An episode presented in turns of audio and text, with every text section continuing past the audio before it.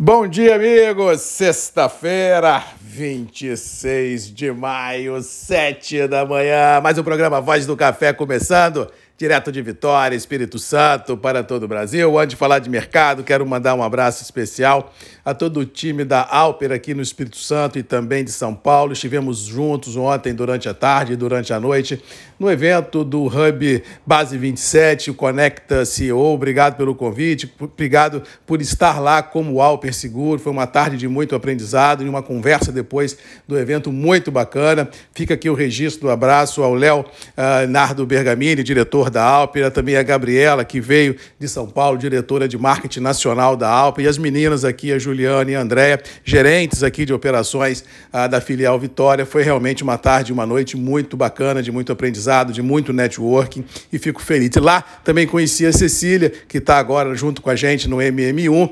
Ah, gerente aí de mercado da XP Brasil, muito bacana, bem-vindo aos grupos. Quem sabe a gente não pode firmar uma parceria também com a XP para se tornar parceiros MM, levando a uh, informação mercadológica de travas de mercado futuro a todos o setor agro uh, deste Brasil verde e amarelo. Bem-vinda ao time, bem-vinda à parceria, bem-vinda a esse jogo chamado Redes e Grupos MM. Falar de mercado, ontem tivemos um dia de bastante aversão ao risco, o dia começou já meio turbulento, com notícias vinda uh, da China, indicando uma economia não tão punjante. Depois passamos por um rebaixamento de títulos da dívida americana pela agência de risco Fitch. Essa insegurança com relação ainda reinante da rolagem ou não da dívida americana, da elevação do teto da dívida nos Estados Unidos, que acontece na semana que vem.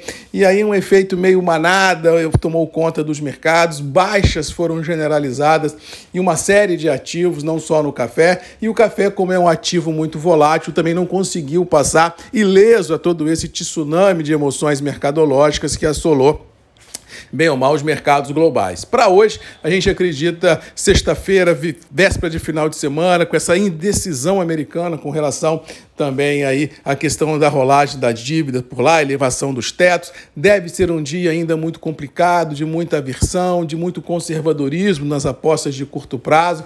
Eu acho que a página só vai ser virada de fato e de direito na semana que vem, quando as verdades foram postas, forem postas na mesa, quando o Congresso americano, se Deus quiser, validar a elevação do teto da dívida e esse fantasma que ronda o mercado perder força. Daqui até lá, eu acho que o mercado ainda continua bastante turbulento, pode haver uma recompra aqui, outra acolá, em algum ativo que tenha mais força nas próprias pernas, mas de qualquer maneira devemos ter um dia bastante ansioso nos mercados financeiros globais e também incluindo o café. Mas se nós analisarmos friamente o mercado de ontem do café e analisarmos todo o tsunami que passou ao redor, a gente analisar que Londres caiu 20 dólares por tonelada, se nós analisarmos tudo que já subiu, mostra claramente que apenas um ajuste de posições, nem de longe pode ser caracterizado como uma reversão de tendência, ou seja, para hoje, baseado nas minhas verdades de que temos uma safra chegando com muitas perguntas e poucas respostas, problemas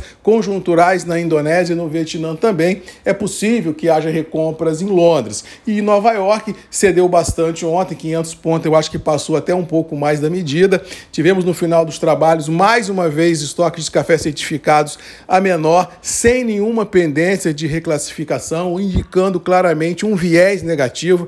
Tivemos ontem também divulgações aí, uma expectativa de embarques menores do Brasil também a portos consumidores, outra vez no mês de maio. Os dados que vêm sendo divulgados aí diariamente pela C Café indicam mais um mês de frustração nos embarques, então não é crível a gente acreditar em estoques globais sendo majorados, ou seja, o quadro fundamental tem força nas próprias pernas, as baixas que nós verificamos principalmente em Nova York já passou da conta, não tem eco no quadro fundamental, tanto é verdade que os preços internos do café continuam mais ou menos estabilizados e mesmo assim com fraquíssima liquidez envolvida nas praças de comercialização, mesmo porque o Arábica nesse final de entre safra e início de safra ainda não chegou café novo no mercado com força, estoques são muito baixos e no caso do café Conilon, quem tinha que vender lá atrás, safra velha já vendeu, quem não vendeu, como diz, tem, tem grana e peito para enfrentar o mercado, ou seja, a indicação que se tem, independente de dólar ou bolsa, é que a gente possa vir a ter ainda semanas de fraca liquidez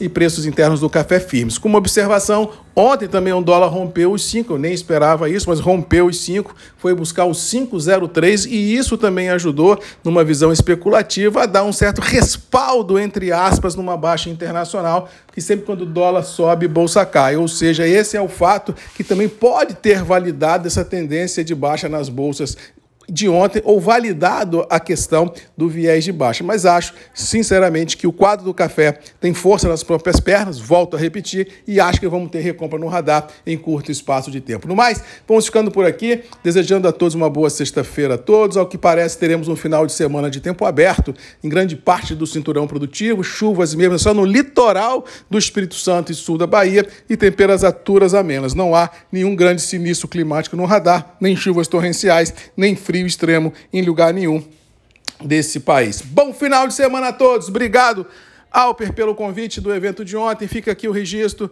Gabriela, Juliana, Andréia, Léo Bergamini, Tipme Alper, Espírito Santo e São Paulo. E o MM sempre presente, ajudando, fazendo o network, fazendo a, essa, esse elo de ligação entre o empresariado capixaba e a Alpine, com certeza levando a quem precisa seguros de qualidade, porque pensou em seguro, pensou Alper Seguros. Um abraço, fiquem com Deus e até segunda, Marcos Magalhães. E você sempre tem um encontro marcado aqui nos grupos e redes MM, ponto de encontro de todos nós. Beijo, um abraço e até segunda. Tchau!